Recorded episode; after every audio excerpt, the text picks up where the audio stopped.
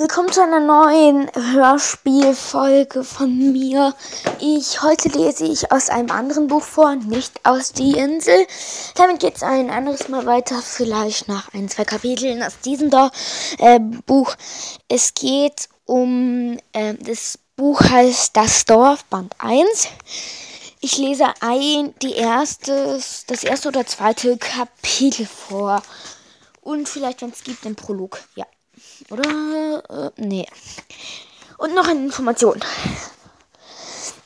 Wenn ihr auf dem PC spielt, dann ähm, könnt äh, und die 1.8 Version installiert, müsst ihr das machen, um diese Welt zu erkunden. Erstens, starte Minecraft. Zweitens, wähle Einzelspieler aus. Drittens, klicke auf Neue Welt erstellen. Viertens, Wähle einen Namen für die Welt bzw. das Dorf, könnt ihr auch anders nennen. Klicke auf Weitere Weltenoption. Gib in das Fenster Startwert, schwer, Startwert für den Weltengenerator, also Seed-Nummer 100, also 100, 200, 300, 400, 500.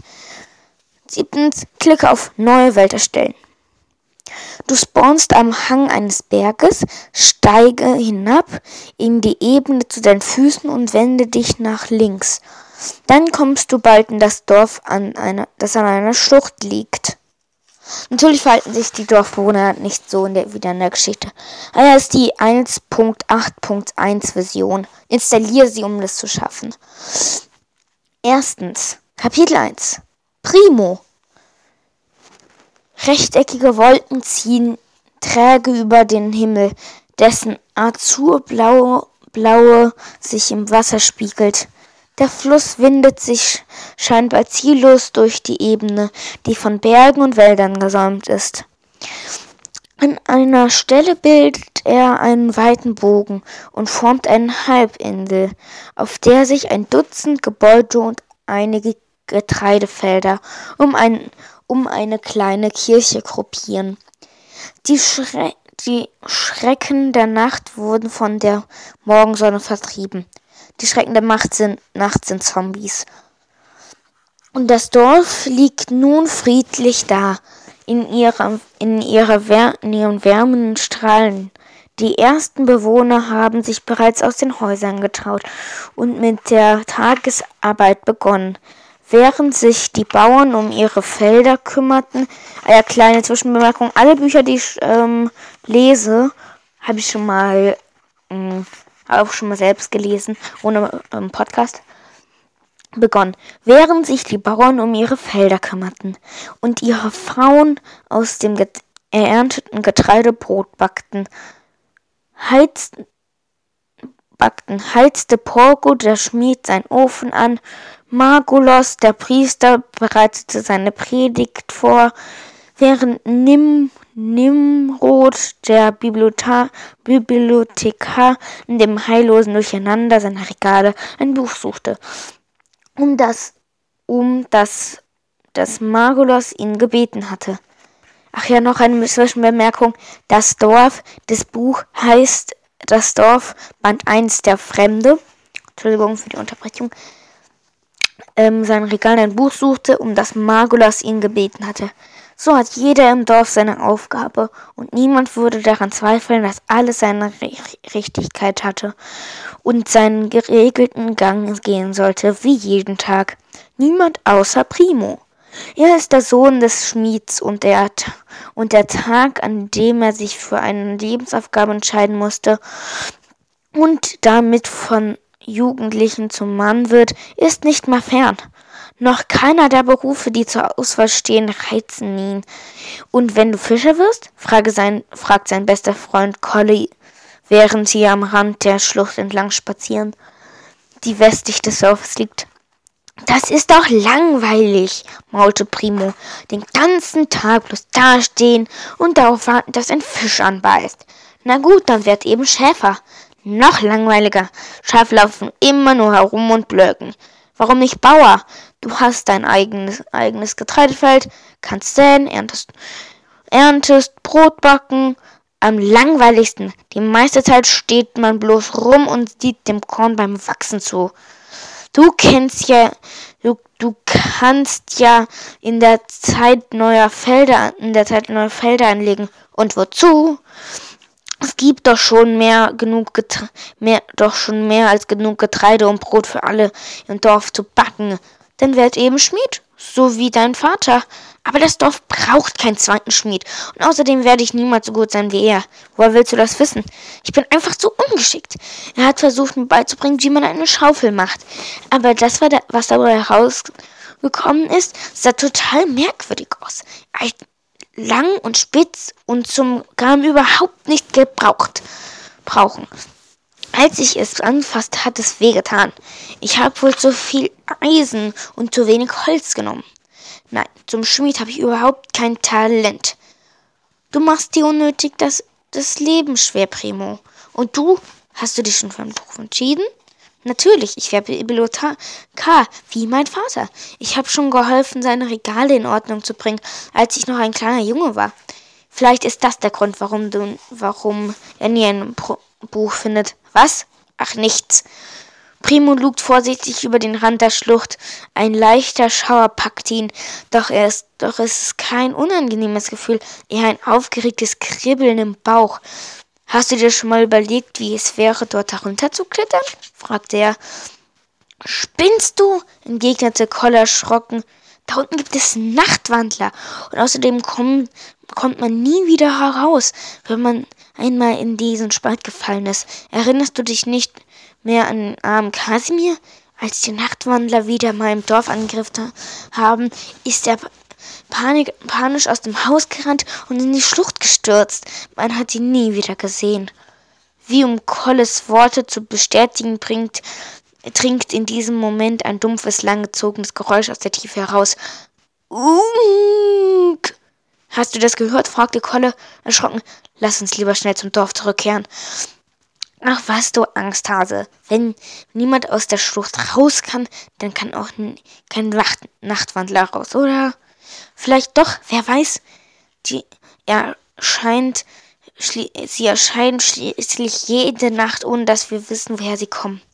Wäre es doch möglich, dass sie irgendwie aus der Schlucht klettern, sobald die Sonne untergegangen ist. Dann müsste man erst recht erforschen, was dort unten ist. Vielleicht könnte man so die Nachtwandlerplage für ein und alle Mal beenden. Stell dir vor, wie das wäre, wenn das, wenn keine Mo Monster nachts mehr kämen. Du träumst so viel, Primo. Notch, Notch hat die Nachtwandler gemacht, um diejenigen zu bestrafen, die sich nicht seine, an seine Regeln halten. Das hat Magulos doch erklärt. Bloß weil Magulos es sagt, muss es doch nicht lange, muss noch lange nicht stimmen. Aber Notch spricht jeden Tag zu ihm. Das behauptet er ja jedenfalls. Ich habe Notch noch nie sprechen hören. Du etwa? Nein, wir sind aber auch keine Priester. Und du denkst, Notch spricht nur zu, zu mir, wenn ich mich entscheide, Priester zu werden? fragte Primo. Na ja, wahrscheinlich, aber das kannst du vergessen. Magelos wird niemals erlauben, dass du Priester wirst. Er hat dich ohnehin schon auf dem Tiger. Ich weiß, das wäre der einzige Beruf gewesen, der mir wirklich interessant wäre. Bloß weil du herausfinden willst, ob du dann wirklich Notch Stimme hören kannst. Das wäre es doch wert, oder? Die Stimme des Schöpfers selbst zu hören ist bestimmt interessant, als, als Magulas langweilige Predigen zu lauschen. Das habe ich gehört, Primo, erklingt eine schrille Stimme hinter ihm. Primo dreht sich um und steht und sieht eine Frau in lilafarbenem Gewand auf sie zu ein. Birta, musst du mich so erschrecken? Deinetwegen wäre ich fast in die Schlucht gefallen. Ihr wisst genau, dass ihr nicht so nah am Rand herumlaufen sollst. sollt. Wer Notch herausfordert, den wird Notch bestrafen. Heißt, heißt es in den Schrift. In der Schrift. Ja, ja, steht in der Schrift. Nicht auch, dass man stets freundlich zu allen sein soll, Birta. Jetzt bleibst bloß nicht frech. Hab ich dir die, hab dir die Eier eingesammelt, wie euch der Priester aufgetragen hat. Wir sind gerade dabei, lügt Primo. Wenn du uns nicht gestört hättest. Ach ja, glaubt ihr etwa, die Eier kommen aus dem Spalt herausgeflogen? Die Hühner sind auf der Ebene nördlich des Dorfes. Das weißt du ganz genau. Wenn ihr jetzt nicht augenblicklich sammeln geht, wird der heilige Kuchen nicht mehr rechtzeitig zum Gottesdienst fertig. Ich wünschte, ich, ich fürchte, ich werde Margolos sagen müssen, dass du wieder mal ungehorsam warst. Er wird dich bestrafen, alte Petze. Dass du mich beleidigt hast, sage ich ihm auch. Komm schon, Primo, schaltete sich Kolle ein. Mach es nicht so noch schlimmer. Lass uns, blöd, lass uns die blöden Eier sammeln gehen. Ja, schon gut. Ein weiteres Unk trinkt von, trinkt, trinkt wie vom Abschied aus dem Grund herauf. Etwas später steht Primo und Kolle zusammen mit den anderen Dorfbewohnern dicht gedrängt an der kleinen Kirche und lauschen den Worten des Priesters. Und so steht es geschrieben, verkündete Magulos ähm, mit Montoren sing, sing sang Stimme.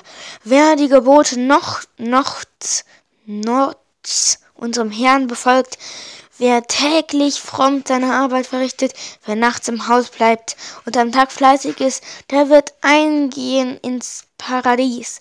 Wer aber ungehorsam ist und die Worte der Schrift missachtet, der wird hinabgestoßen ins Nether.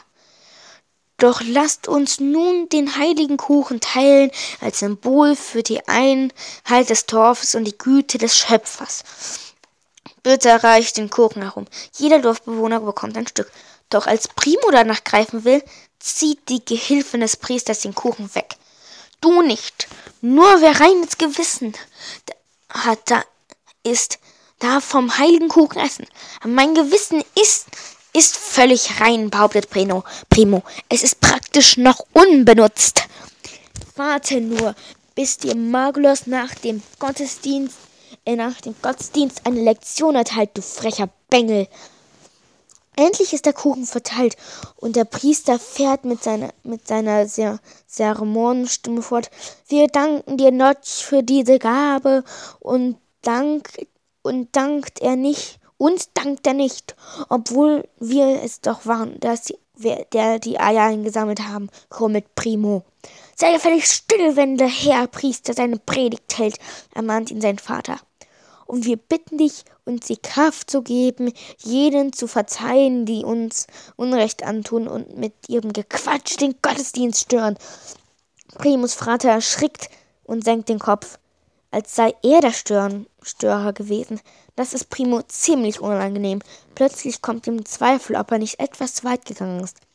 Wir wollen nun das Wort Notch hören, wie es geschrieben steht im heiligen Buch, sagt Maglos und dreht sich zu, zu der großen Kiste neben dem Altar, in der das Buch aufbewahrt wird. Als, der, als, er den, als er den Deckel aufklappt, flattert ein Huhn hervor. Aufgeregt gackert Gackert hüpft es durch die Kirche. Einige Dorfbewohner stoßen erschrockene Rufe aus. Auf diesen Moment hat Primo die ganze Zeit gewartet. Doch nun, wo er gekommen ist, wünscht er sich auf einmal ganz weit weg. Als er den Streich zusammen mit Kolle ausgeheckt hat, wollte er sich eigentlich nur an Birte rächen. Die Idee, das Huhn in der Kiste zu stecken, erschien ihm, erschien ihm außerordentlich lustig. Doch jetzt lacht niemand. Wer war das? Donnert Maglos Stimme durch die Kirche. Ein Moment lang herrscht Stille. Der Blick des Priesters fällt auf Primo. Z Zorn ins Röte steigt in sein Gesicht. Ich war das, sagt Kolle. Alle starren ihn an. Du, Kolle? fragt Maglos überrascht. Ich muss sagen, den Sohn des Bibliothekars hätte ich mehr Vertrauen zuge zugetraut. Gok, macht das Huhn. Nun gut, seufzt Maglos. Das Stören des Gottesdienstes ist eine schwere Sünde. Zur Strafe wirst du ab jetzt jeden Tag in der jeden Tag in der Kirche verbringen und das heilige Buch lesen, bis du es auswendig kannst. Das ganze Buch, stottert, stottert Kolle, der kreidebleich geworden ist, etwa alle zehn Seiten. Zur Erklärung, ähm, eine Seite kann über zwei, kann bis zu 225 Schriftzeichen haben, glaube ich. Kokok, macht das Huhn. Ja, das ganze Buch, donnert Magelos. Wer Notch herausfordert, den wird Notch bestrafen. So steht es geschrieben. Gok, macht das Huhn. Und schafft mir endlich dieses dämliche Federvieh aus der Kirche. Primo schluckt.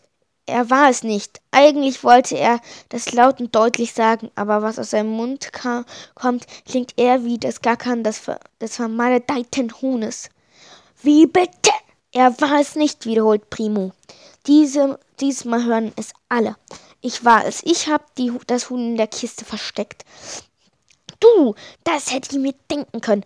Also schön, dann werdet ihr beide, dann werdet ihr eben beide in der Kirche bleiben, bis jeder von euch das heilige Buch auswendig kann. Gagog, macht das Huhn. Aber Kolle ist doch unschuldig, protestiert Primo. Niemand ist unschuldig, behauptet Maglos. Wir alle sind Sünder und ihr beide ganz besonders. Die Meditation über den Heiligen, über das Heilige Buch wird den Unsinn aus euren Hohlköpfen vertreiben. Und jetzt lasst uns alle für die armen Seelen der beiden beten. Gogok macht das Huhn. Ähm, das war eine relativ kurze Folge. Ich hoffe, euch hat diese Folge gefallen. Wenn ja, dann sagt doch einfach ähm, euren Freunden oder Verwandten, dass ihr diesen Podcast weiterempfehlt. Mm, das war's für heute aus dem Buch Das Dorf Band 1, Der Fremde. Ähm, morgen wird wahrscheinlich das zweite Kapitel gelesen. Ja, was heißt morgen das nächste Mal? Tschüss!